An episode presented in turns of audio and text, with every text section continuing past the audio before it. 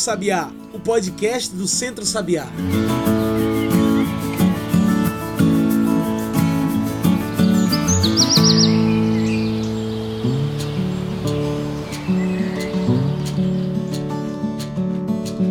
Todos e todas que nos ouvem agora pelo Spotify e pelo Mixcloud. Eu sou João Lucas França e está começando agora o Cantos do Sabiá, nosso podcast para discutir agricultura familiar, soberania alimentar, agroecologia e sustentabilidade. Toda semana você acompanha aqui um episódio do Cantos e sempre com um novo convidado para discutir esses assuntos sustentáveis. Então, se você perdeu algum episódio ou quer salvar para ouvir depois, você pode passar pelo nosso site e encontrar tudo que a gente produz. Então, anota aí: centrosabiá.org.br, que é tudo junto e tudo sem acento de hoje vamos conversar sobre a articulação do semiárido brasileiro, a ASA. Na verdade, a gente discute sobre os 20 anos dessa articulação. Gente, a ASA é uma rede de defesa do projeto político da convivência com o semiárido, uma rede formada por mais de 3 mil organizações da sociedade, cada uma na sua área, né?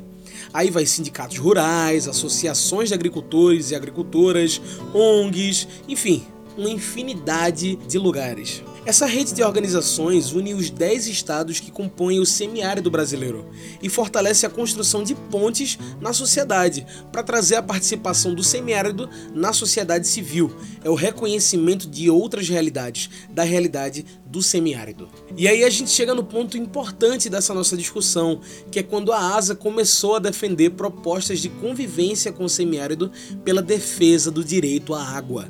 Segundo a própria articulação, a água é alimento necessário à vida e insumo para a produção e de outros alimentos. A água tornou-se um elemento aglutinador de forças para essa rede que se formava no semiárido. Pensando nisso, na água como um elemento de resistência, foi desenvolvido o programa de formação e mobilização para a convivência com o semiárido, que hoje executa programas importantíssimos, como o programa 1 milhão de cisternas, o P1MC, Uma Terra e Duas Águas, o P1 mais 2, cisternas nas escolas e sementes no semiárido. Pois é, é muita coisa para a gente conversar. Mas é pensando nisso tudo que trouxemos aqui no programa hoje, o coordenador do Centro Sabiá, que também é o coordenador da articulação do semiárido brasileiro, a ASA.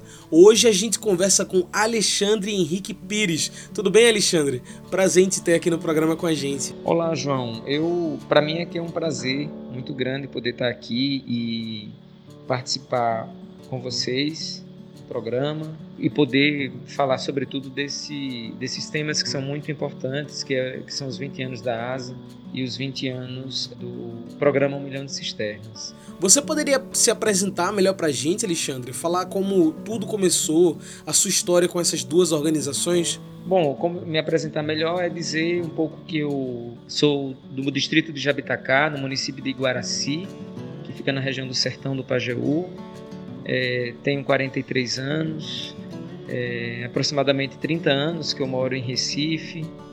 E desse tempo que eu moro em Recife eu estudei numa universidade pública, na Universidade Federal Rural, sou formado em licenciatura em Biologia.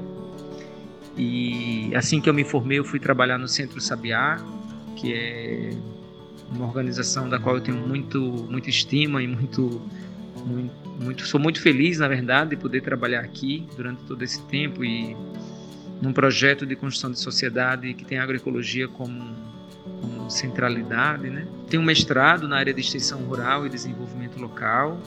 Atualmente eu estou na coordenação geral do centro e na coordenação executiva da ASA, né, da Articulação do Semiárido, e também faço parte do núcleo executivo da ANA, da Articulação Nacional de Agroecologia.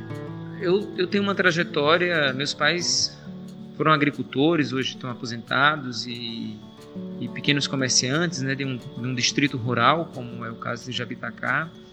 E, e a minha trajetória começou também na própria militância da minha família, de uma tia é, Lina, que foi uma inspiradora para mim e para os meus irmãos, assim como meus pais é, de uma da luta de uma por uma sociedade mais justa, mais fraterna, mais solidária, é, mais inclusiva, né?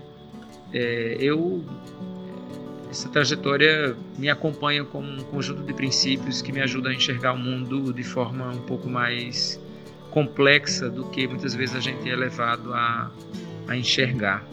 Então, eu trabalho no Centro Sabiá e o Sabiá é uma organização que tem 26 anos e há 26 anos é uma organização que ajuda a construir a, a agroecologia, a convivência com o semiárido, a fortalecer a perspectiva dos, do, dos, dos sistemas agroflorestais como uma estratégia fundamental para o processo de desenvolvimento rural sustentável, para a produção de alimentos e é, para um enfrentamento ao contexto das mudanças climáticas, uma organização de defesa de direitos. Né?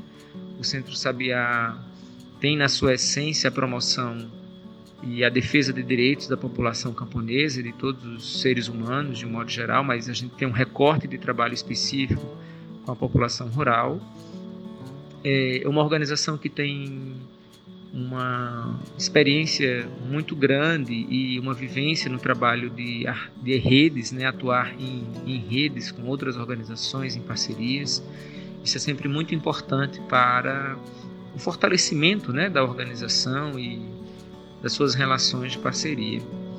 É, falar da ASA, bom, a ASA é uma rede que agora está fazendo 20 anos, é uma rede que foi é, formada por um conjunto de processos sociais que já existiam na região semiárida do Brasil desde o final dos anos 80, com um conjunto de organizações e redes é, territoriais, redes estaduais que mobilizavam e articulavam agricultores, movimentos sociais, organizações que é, entendiam o semiárido como um lugar é, possível de se viver com qualidade, com dignidade, desde que se tivesse as oportunidades né, e a atenção do Estado para que isso pudesse acontecer. Então, a ASA é resultado de um processo social de luta em defesa do semiárido, de reconhecimento do semiárido, de luta para o reconhecimento do semiárido como um lugar é, de muitas possibilidades. E e, esse conjunto de forças sociais deram origem, no dia 26 de novembro de 1999, à articulação do semiárido brasileiro. Foi durante uma conferência das Nações Unidas que aconteceu na cidade de Olinda, no Centro de Convenções de Pernambuco, é, onde os, os governos de vários países se reuniam para discutir as iniciativas do, dos governos no combate à desertificação. Então, as organizações e movimentos sociais se reuniram num fórum paralelo e, ao final desse fórum, é, lançaram a Declaração do Semiárido, que é uma carta, é, um documento que orienta um pouco essa perspectiva da convivência com o semiárido, e lançaram também a Carta do Semiárido, que é, aporta um conjunto de princípios que orienta a nossa ação enquanto rede ASA. Então, é, para mim também é um orgulho gigantesco poder fazer parte dessa rede e estar tá nesse momento de celebração, né? não só dos 20 anos da ASA, como também a celebração do, do programa P1MC, que é o programa Um Milhão de Cisternas, que no momento de criação da ASA foi essa a proposta da sociedade civil para o Estado brasileiro, que era construir um milhão de cisternas no semiárido por meio de uma tecnologia barata, simples e que tivesse a autonomia e sob a gestão das famílias camponesas. Então isso é algo que me enche particularmente de muito orgulho de, de fazer parte desse processo através do Centro Sabiá. Pronto, e para começar esse papo sobre os 20 anos da ASA, acho que é importante a gente pontuar melhor, Alexandre, o que é essa articulação do semiárido, o que, o que ela representa? Então, a articulação do semiárido é isso, uma rede formada por várias organizações e movimentos sociais que têm esta origem e que se articula em torno do direito à água, né? em torno do direito à sustentabilidade, em torno do direito à vida digna no semiárido. Eu acho que essa é, é, é o que é o sentido né? que, o, o que é a asa. Bom, e o que a asa representa? Né? A asa representa. Nossa asa representa, eu diria que um, um processo de, de luta, de resistência e de possibilidade de participação da sociedade na direção e na condução dos destinos de, de uma região, de um território. É, nós costumamos muito dizer na ASA que a, a ASA oportunizou descortinar é, a forma como o Estado brasileiro tratou o semiárido e o, o povo do semiárido durante décadas. E, e ao tornar essa forma é, do Estado ver e tratar a, o povo do semiárido, a ASA também foi muito propositiva em construir e propor uma forma diferente né, de, de, de cuidar do semiárido, envolvendo as pessoas, valorizando os saberes, os conhecimentos, as potencialidades é, e, e, sobretudo, fortalecendo os conhecimentos dos agricultores e agricultoras como sujeitos de processos de direito. Então, é, a ASA representa uma esperança e uma possibilidade real de viver no semiárido é, com todas as potencialidades e com todas as formas de resistência é, por uma vida digna e por justiça. A gente sabe que hoje a ASA tem diversos programas de convivência com o semiárido e funciona como esse grande agregador de organizações, pessoas e ideias. Mas numa espécie de resumo, Alexandre, como você pontuaria as principais áreas de ação da ASA? Eu diria que a ASA trabalha com de um modo geral, com o direito à alimentação eh, a partir do acesso e o direito à água e às sementes crioulas. Então, tema da segurança alimentar e da soberania alimentar seria o, o tema agregador e o, o tema guarda-chuva da ação da ASA. E para poder trabalhar essa perspectiva da soberania e da segurança alimentar e nutricional, a ASA trabalha com o acesso à água e com as sementes crioulas. Então, é, em 2019, nós também celebramos o programa Um Milhão de Cisternas, que é o chamado P1MC, o programa que é, conseguiu propor ao Estado brasileiro, ou mostrar ao Estado brasileiro a possibilidade da gente é, construir tecnologias sociais que, que atendessem de forma individualizada, mas sobre a gestão das próprias famílias, o acesso à água de forma direta. Hoje existem mais de 1 milhão e 100 mil famílias no semiárido com com água para o consumo humano. Então, essa vertente da água, num primeiro momento, é o tema da água da, do consumo, né, para as necessidades básicas da família, como aspecto também ligado à segurança alimentar. É, uma segunda iniciativa é a iniciativa de água para a produção de alimentos através de tecnologias de captação de água de chuva também. Então, várias iniciativas que fortalecem essa, é, essa possibilidade né, de ter água com tecnologias com volumes de água maiores para garantir uma água para a produção de alimentos para as famílias camponesas e para o consumo, mas também para o acesso aos mercados.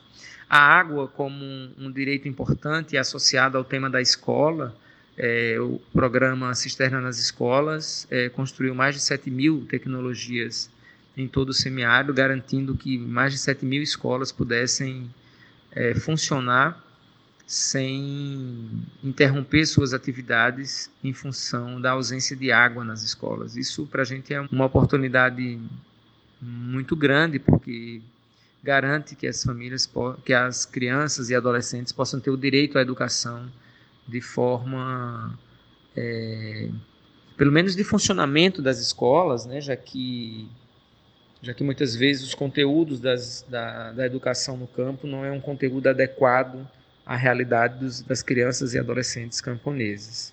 E tem também o programa Sementes do Semiárido, que é um programa é, que instalou mais de 800 casas de sementes crioulas em toda a região e que mobiliza aí algo em torno de, de 20 mil famílias camponesas é, que se articulam em torno dessas casas para a preservação das sementes crioulas é, contra as sementes transgênicas e, e, contra os agrotóxicos. Então, de um modo geral, é essa ação da ASA ao longo desses anos. Agora, é claro que estou falando de algo muito, né, João, de forma muito, muito geral, porque a ação da ASA é uma ação de defesa de direitos, de, de atuação e de incidência nas políticas públicas, é, de negociação com o Estado para garantir que uh, o Estado cumpra o seu papel de atendimento à população do semiárido. Então, é, é, a nossa ação também está no campo da incidência política, na mobilização social, com uma força também muito forte. E eu não poderia deixar de dizer também de um programa, de uma ação, não é nenhum programa, mas uma ação da ASA, que foi fundamental para que a gente pudesse desconstruir é, a visão que a sociedade brasileira tem do semiárido, inclusive as próprias pessoas que moram no semiárido, que é a comunicação. A ASA, desde o princípio da, das suas iniciativas há 20 anos atrás, definiu a comunicação como eixo estratégico fundamental para valorização e construção de processos que é, garantissem o resgate da autoestima da população do semiárido como um, um povo é, com todas as suas potencialidades e qualidades e, e capazes né, de definir seus, seus rumos. Mas certamente uma população com uma baixa estima gigantesca e que, ao longo dos anos, um conjunto de ações, inclusive para além da ASA, não somos nós somente responsáveis por isso, mas um conjunto de ação, de ações que garantiram é, que essa, esses, essas pessoas pudessem resgatar a sua autoestima e se reconhecer, sobretudo, como sujeitos é, de direitos. E como surge esse projeto de defesa do semiárido? De onde vem essa demanda? Claro, a, a demanda de um projeto em defesa do semiárido ela surge é, exatamente do que eu tinha te colocado antes, que é, é, da ausência do Estado. Né? A gente tem, ao longo das décadas, é, é do ponto de vista histórico, uma visão do Estado sobre o semiárido como um lugar é, da impossibilidade, né, como um lugar do negativo, como um lugar da pobreza, um lugar da falta de conhecimento. Né? Durante muitos anos, a região semiárida brasileira liderou os índices de analfabetismo, de, de, do, de mortalidade infantil, de fome, de miséria, de extrema pobreza, de pobreza.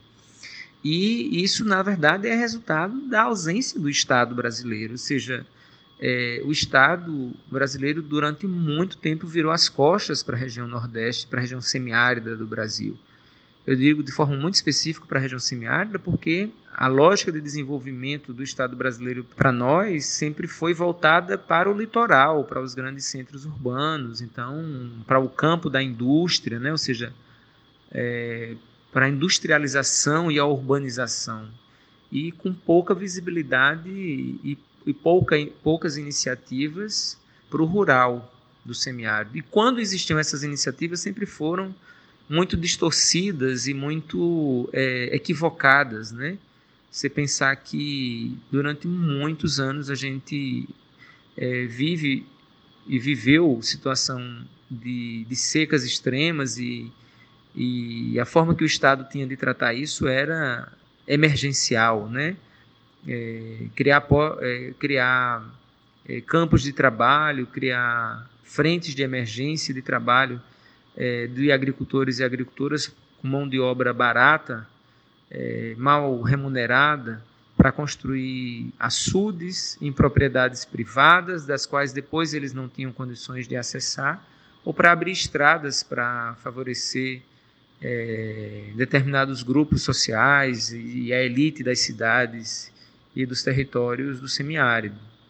Então, essa forma que o Estado brasileiro construiu ao longo do tempo é, de ver o semiárido, de tratar o semiárido, gerou uma demanda é, social gigantesca que é, eclodiu em 93 com a ocupação da Sudene, né, onde vários movimentos, sobretudo o movimento sindical rural, teve uma força gigantesca de mobilização em toda a região semiárida para ocupar Sudene e exigir é, do governo brasileiro, através da superintendência, a, a, políticas e iniciativas que é, atendessem às demandas dos agricultores e agricultoras. Então, essa forma que o, que o Estado tratou os povos do semiárido ao longo do tempo gerou uma demanda é, reprimida e essa demanda em algum momento ela ela se insurge contra o Estado, ela né? Os agricultores naquele período chegaram a, a, ocupar a Sudene, ocupando inclusive o espaço da presidência da Sudene, não permitindo que o superintendente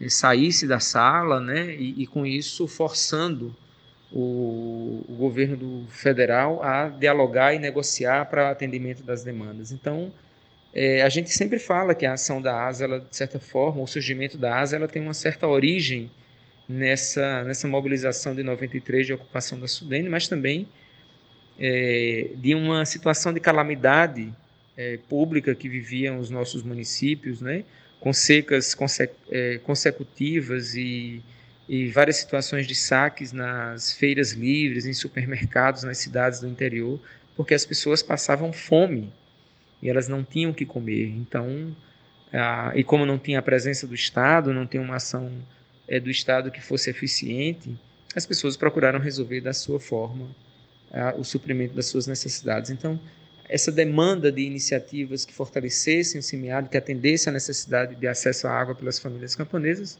surgem desse caldo social, dessa efervescência é, que estava espalhada por toda a região semiárida do Brasil. Alexandre, você poderia falar mais sobre esses principais programas da ASA, principalmente esses que falam no estoque de água, de alimentos e sementes? O princípio da convivência com o semiárido é o princípio de garantir o estoque de sementes, de água, de alimentos. Com o surgimento da ASA, quando se propõe o programa Um Milhão de Cisternas, depois o programa P1 mais 2, depois o programa Cisterna nas Escolas, depois o programa de sementes, nada mais é do que uma estratégia que a ASA adotou, que é de sistematizar os saberes, os conhecimentos e as práticas dos agricultores e agricultoras, é, de como se vive e como se é, garante a sua resiliência nesse espaço. Né? Então, é, é, o princípio central da convivência está no estoque.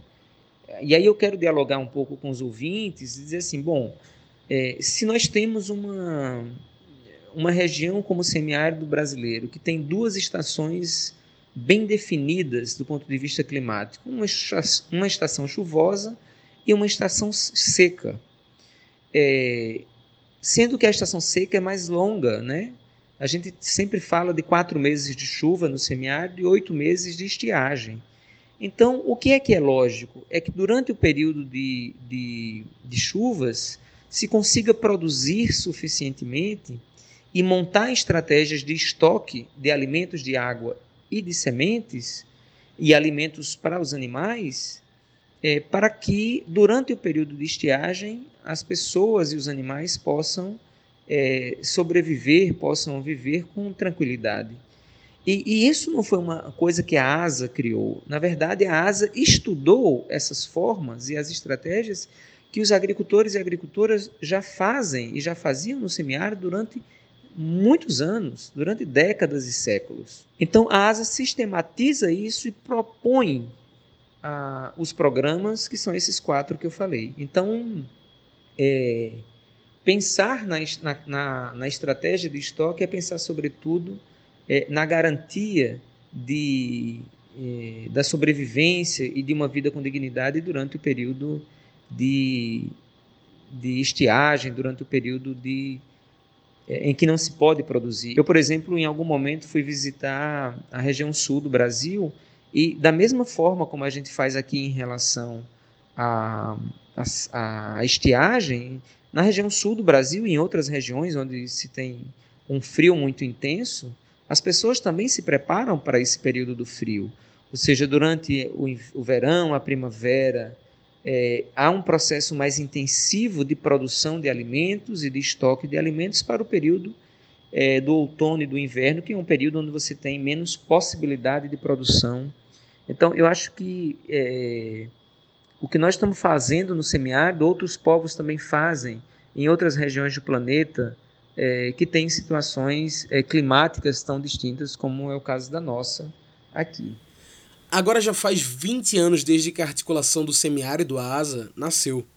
O que mudou de lá para cá no semiárido? É, eu acho que tem vários aspectos que mudaram. Né? Mudou a forma do povo do semiárido se enxergar, é, de se ver é, mudando de forma muito muito concreta a sua visão sobre o semiárido, a sua visão sobre a relação com a natureza, a, a sua visão sobre a si próprios, né? ou seja, se reconhecer como sujeitos importantes, produtores e produtoras de conhecimento, de saberes, é, e, e com possibilidades de mudar a sua realidade, de mudar a sua vida.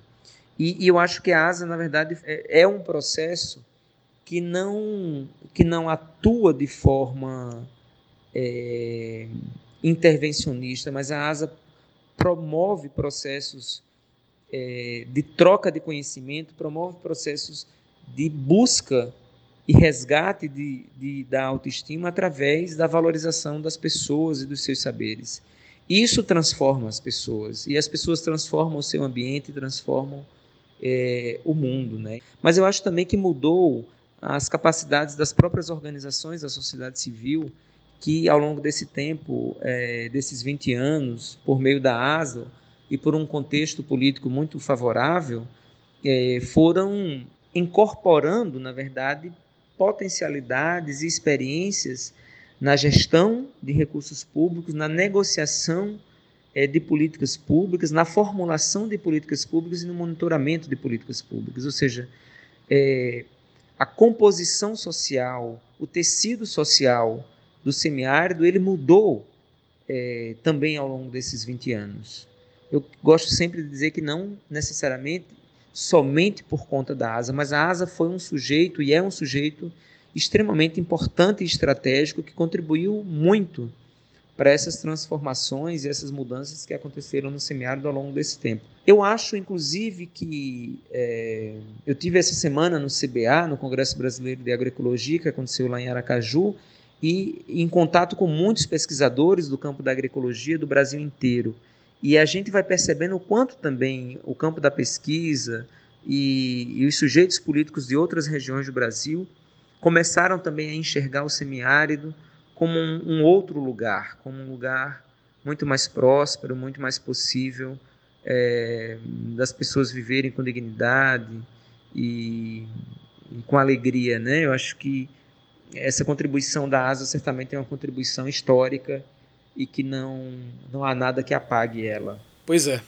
Apesar de todo o trabalho, sempre tem muito o que se fazer. Quais são os próximos passos da ASA? Quais são esses novos desafios? Bom, hoje nós vivemos um momento de muita dificuldade, sabe, João? É um momento de em que, quando você fala assim, quais são os passos seguintes da ASA, quais são os desafios para frente, nós temos imensos desafios. Na verdade, é, a ASA deu uma grande contribuição ao longo desses 20 anos é, no semiário sobre vários aspectos, mas nós dizemos que a gente avançou um pouco apenas daquilo que a gente deseja, porque ainda há muito que se fazer e ainda há um, um déficit do Estado muito grande com o povo dessa região. Nós estamos falando de um período muito curto em que o Estado brasileiro investiu é, no reconhecimento dos povos do semiárido como sujeitos de direito.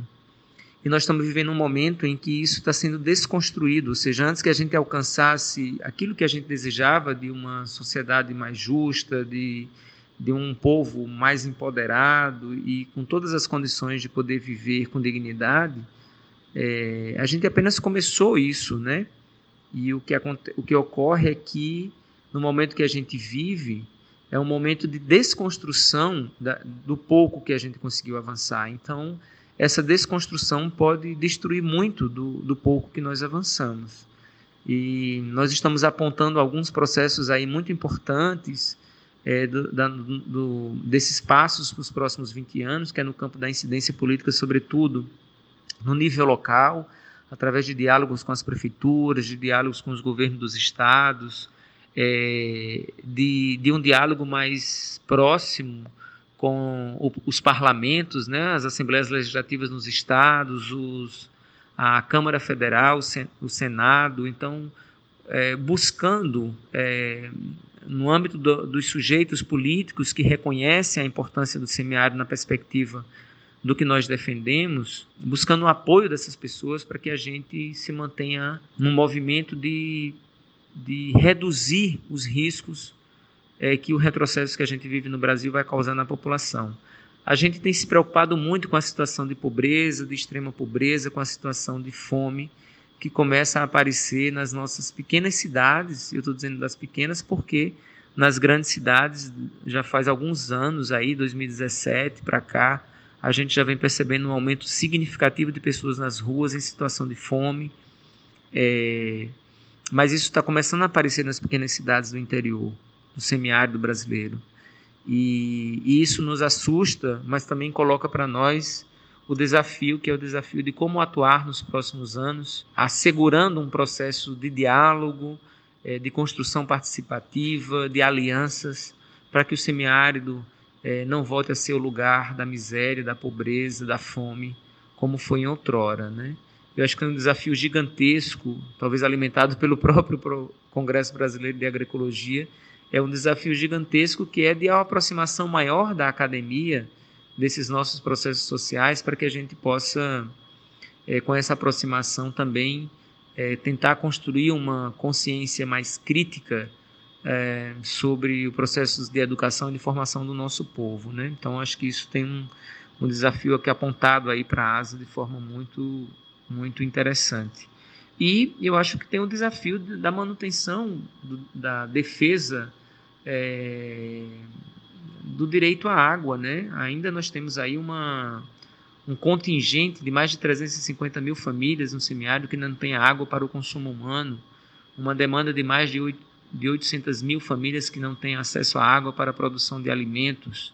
Ou seja, nós não vamos deixar essa luta parada, assim, essa luta ela precisa se manter viva e eu tenho dito em algumas atividades de celebração dos 20 anos da ASA que é, essa luta da ASA, a construção da ASA nos próximos 20 anos, ela tem uma corresponsabilidade, precisa ser construída com uma corresponsabilidade com os agricultores e agricultoras, com as organizações e os movimentos sociais que construíram a ASA durante esses 20 anos primeiros, né? Ou seja, para quem construiu a ASA nesses 20 anos, é, se mantém a, a, o desafio de ajudar a ASA a chegar a mais 20 anos de vida para frente. Um ponto que a gente sempre acaba voltando aqui no programa é sobre o governo do país e como ele tem sido usado para desestruturar políticas públicas e projetos como esses da ASA de defesa e mobilização social. Como você avalia o governo Bolsonaro em meio a tantas desestruturações dessas políticas públicas? Então, eu acho que o governo Bolsonaro é um governo de uma composição política de extrema direita ou ultraliberal que, na minha visão, o resultado é o que nós estamos vendo acontecer nas ruas do Brasil. O resultado vai ser o maior empobrecimento da população brasileira, vai ser o aumento da fome, da extrema pobreza, da pobreza, é, de uma redução significativa da renda da classe média, é, de uma desconstrução dos processos educacionais, os quais a gente é, foi avançando nos últimos anos e sendo reconhecido, inclusive internacionalmente, como, como com dados importantes no campo da pesquisa, da inovação e da contribuição é, para a ciência e é, e, e para outros campos né, da,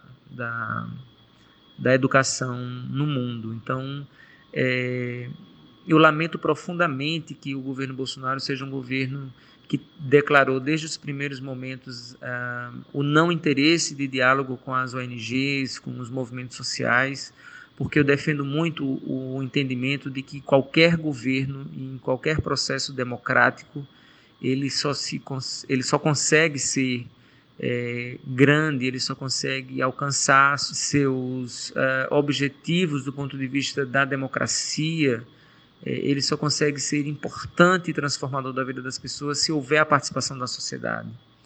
E, lamentavelmente, o que nós estamos vivendo é, é um cerceamento dos processos de participação é, associado a um processo de criminalização das organizações porque eu particularmente fui membro do conselho da Comissão Nacional de Agroecologia e Produção Orgânica é, durante desde 2012 até 2017. Bom, e, e, durante todo esse período eu nunca recebi recursos, nem a organização que eu faço parte, que é o Centro Sabiá, nunca recebemos recursos, nem pessoais, nem institucionais, para estar nesse lugar. Essa era uma contribuição nossa com o tempo institucional é, o meu tempo pessoal para ler, para contribuir, para debater e ajudar o Estado brasileiro na construção de uma política. Assim como esse caso que eu estou falando, é, milhares de outras pessoas, de outras organizações também dedicaram seu tempo pessoal e institucional para a construção de políticas públicas, para monitoramento das políticas, para dialogar com o Estado brasileiro sobre as demandas dos povos, as demandas de quem nós estamos é, de alguma forma representando. E, lamentavelmente, é, o governo acaba desconstruindo e é, extinguindo um conjunto de conselhos e comissões nacionais que eram espaços de diálogo do Estado com a sociedade, é, com o argumento de economia de recursos, com o argumento de que é, as pessoas recebiam dinheiro para estar nesses espaços, e isso não é verdade, é, o que é lamentável e, e ao mesmo tempo é, essa extinção ela, ela cerceia né, a possibilidade é, da sociedade poder participar dos rumos do país, da decisão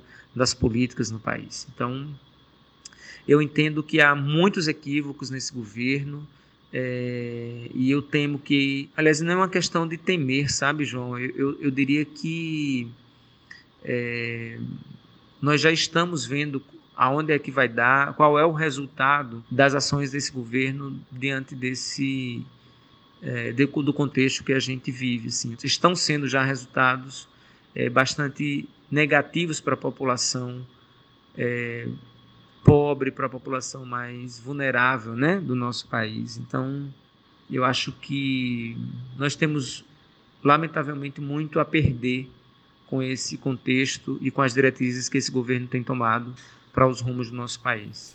Alexandre, dentro desse contexto atual do Brasil que nós apontamos, o que significa ter acesso à água? Significa é, ter acesso às condições básicas de vida, né?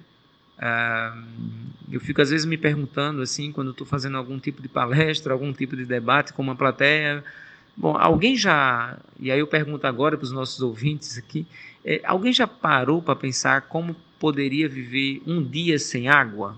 É, eu acho que isso é uma coisa que muitas vezes a gente não, não para para pensar é, e, e quando para, talvez não tenha a dimensão do que isso significa efetivamente. Mas para uma família rural que vive no campo, no semiárido brasileiro, ou que vive nas periferias das cidades, onde o abastecimento também é extremamente precário, sabe exatamente o que é o significado de passar um dia sem ter água água para tomar um banho, água para lavar um prato, água para cozinhar, água para beber, água para lavar uma roupa.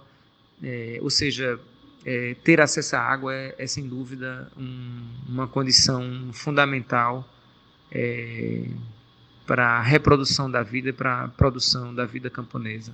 E qual o custo de levar essa água para o semiárido? Qual o preço disso? Então, uma cisterna ela, ela tem um custo muito baixo, né? A gente sempre fala de que a tecnologia social, a cisterna, por exemplo, ela tem uma característica que é de ser simples, de ser barata e de atender a todos. Para vocês terem uma ideia, uma cisterna ela custa em média R$ 3.500 com todo o processo de assessoramento da família, no sentido da formação, da capacitação, é, e da, do material de construção e da construção da tecnologia em si. Então, hoje nós temos é, uma demanda de 300, aproximadamente 350 mil tecnologias, mil cisternas de água para o consumo humano. Isso significa algo em torno de 1 bilhão e 300 mil reais do ponto de vista orçamentário. Ao mesmo tempo, se a gente imagina, por exemplo, que é, a demanda que a gente tem hoje ainda de cisternas de primeira água é, é de um total de 350 mil famílias a um custo de 1 bilhão e 300 milhões de reais, e que, mas que a gente vai atender a algo em torno de 1 milhão e 200 mil pessoas que vão ter água de qualidade para o consumo, é, isso é algo extremamente relevante de investimento, porque é garantir também às pessoas o direito de ter acesso é, a uma água de qualidade. E imagine que, que acho que é algo importante a levar em consideração na nossa reflexão, é que o, o governo é, ele não tem, ele não gasta mais nenhum real depois da cisterna construída com a manutenção dessa cisterna, porque a manutenção dela é feita pela própria família quando há necessidade, né? Então é, é um investimento de curto, médio e longo prazo gigantesco assim porque o investimento é feito, mas depois quem faz a manutenção é a família. Então, o, o valor é de fato muito, muito barato. Então, basta apenas ter decisão política e interesse para que é, se consiga garantir é, a chegada dessas tecnologias às famílias. Eu acho que é importante para quem nos ouve entender quantas pessoas são beneficiadas por esses programas, a gente trazer dados, né, Alexandre? Por isso eu te pergunto, quantas cisternas a ASA já construiu e quantas famílias já utilizam dessas cisternas? Então, quando a gente faz o levantamento dos dados que a ASA já é, já foram construídos de cisternas de primeira água, que é do consumo humano no semiárido, a gente tem aí um número de 1 milhão e 100 mil cisternas construídas, né? É, o que nos dá um, algo em torno de 5 milhões é, 5 milhões e meio de pessoas beneficiadas de forma direta. Isso é algo é, de dados impressionantes. A gente é, diz o seguinte: esse é o maior programa de abastecimento é, rural do planeta, né? ou seja, considerando que tem outras regiões semiáridas, como a região do Sahel na África, é, do Chaco na América do Sul é, e, e, na América Central, é, esse programa é um programa que assim, consegue chegar é, com uma participação social brilhante dos agricultores, das agricultoras, dos sindicatos dos trabalhadores rurais, das associações comunitárias, das igrejas, é, de forma muito eficiente, né, com a participação das pessoas. Então, é mais ou menos isso que a gente construiu até o momento e é, cerca de 200 mil tecnologias de água de consumo, de produção de alimentos também já foram construídas é, essas tecnologias são as cisternas calçadão, barreiro trincheira, barragem subterrânea, cisternas de enxurrada. Tem uma diversidade um pouco maior de tecnologias. É, então é, é, um pouco isso. Acho que esses números eles mostram o quanto é possível, né, a gente conseguir garantir é, o direito das pessoas desde que exista decisão política é, para isso. Acredito que fica claro que o trabalho da ASA é um trabalho de resistência. Bem além de trabalhar com pessoas, a ASA trabalha com a vida, junto a tantas famílias do semiárido. Um dos projetos que chama a atenção nesse sentido é o P1MC, o projeto 1 milhão de cisternas. Alexandre, você poderia explicar melhor como funciona esse projeto e por que ele salva vidas? Pois é, o P1MC, João, é um, um programa que foi, vamos dizer assim, a porta de entrada da ASA para fazer todo o debate e a construção sobre a convivência com o semiárido, né? É, o que eu queria destacar um pouco a partir dessa tua provocação, porque eu acho que falar do programa em si é, é importante, mas assim dizer que o programa Um Milhão de Cisternas ele não é um programa de construção de cisternas, né? Ele é um programa de construção de cidadania. É, eu costumo sempre dizer assim que a cisterna é a porta de entrada para um diálogo das organizações com as famílias sobre é, o seu processo de desenvolvimento, o seu processo de envolvimento é, no destino da, da sua família, da sua comunidade, do seu território. É, às vezes a ASA, em algum momento, foi criticada ao longo desses 20 anos como uma organização, uma rede é, construtora de cisternas. E a gente é, reflete sobre isso dizendo o seguinte: olha, a ASA é, quando propõe um programa de cisterna, nós propomos, na verdade, um processo de mobilização e formação de cidadania. Né? A cisterna é um instrumento físico, é um instrumento concreto é, que fica marcado como um, para o atendimento de uma emergência, de uma necessidade, é, para o atendimento de uma necessidade real da família, que é a água.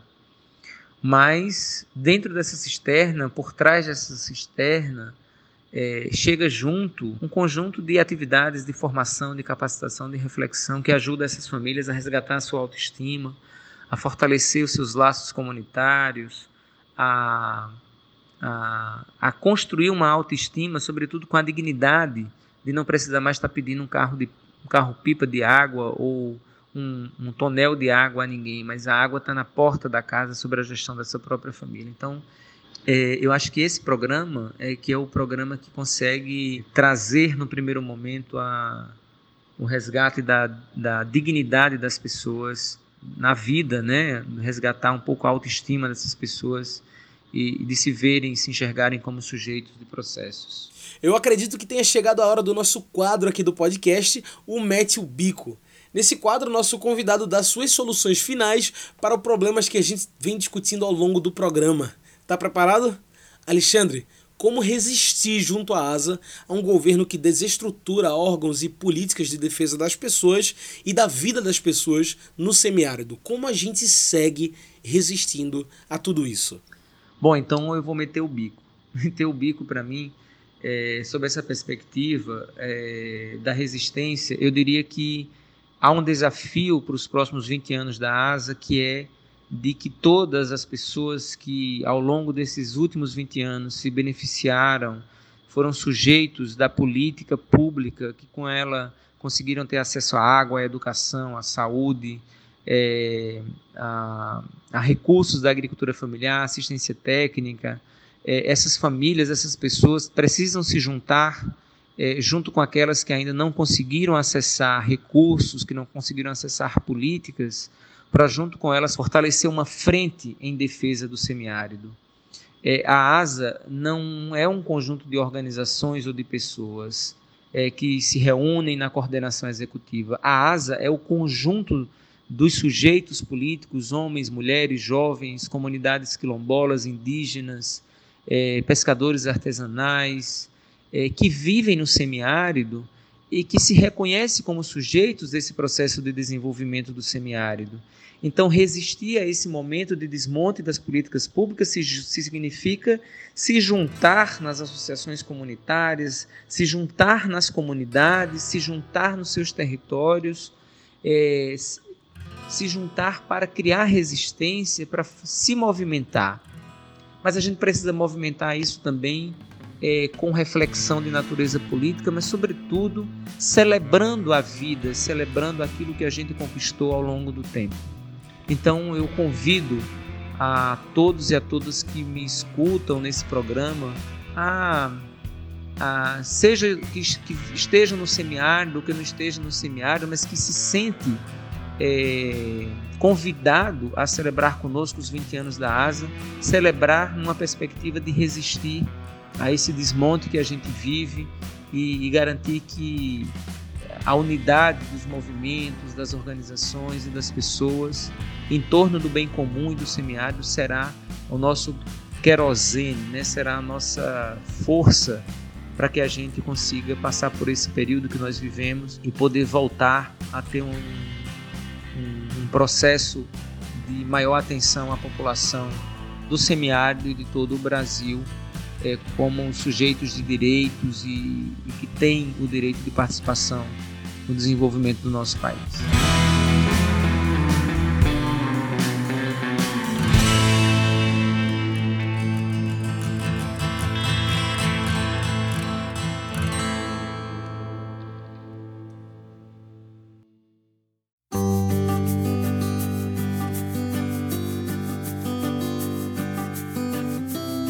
Obrigado, Alexandre. Então é isso, pessoal. A gente vai ficando por aqui. Para quem quiser ouvir de novo ou quiser indicar esse podcast para os amigos, é só lembrar de nos seguir por aqui pelo Spotify ou pelo Mixcloud. Cantos do Sabiá é uma realização do Centro Sabiá e você pode nos encontrar pelo nosso site, que é o centrosabiá.org.br, e você pode nos encontrar também pelo Instagram, pelo Twitter, pelo Facebook, enfim, a gente está em tudo quanto é canto. Segue a gente. É isso. Esse programa foi produzido e editado por mim, João Lucas França, com a supervisão operacional de Darliton Silva, o comunicador popular do Centro Sabiá. Tchau e até o próximo Cantos do Sabiá. A gente se encontra semana que vem.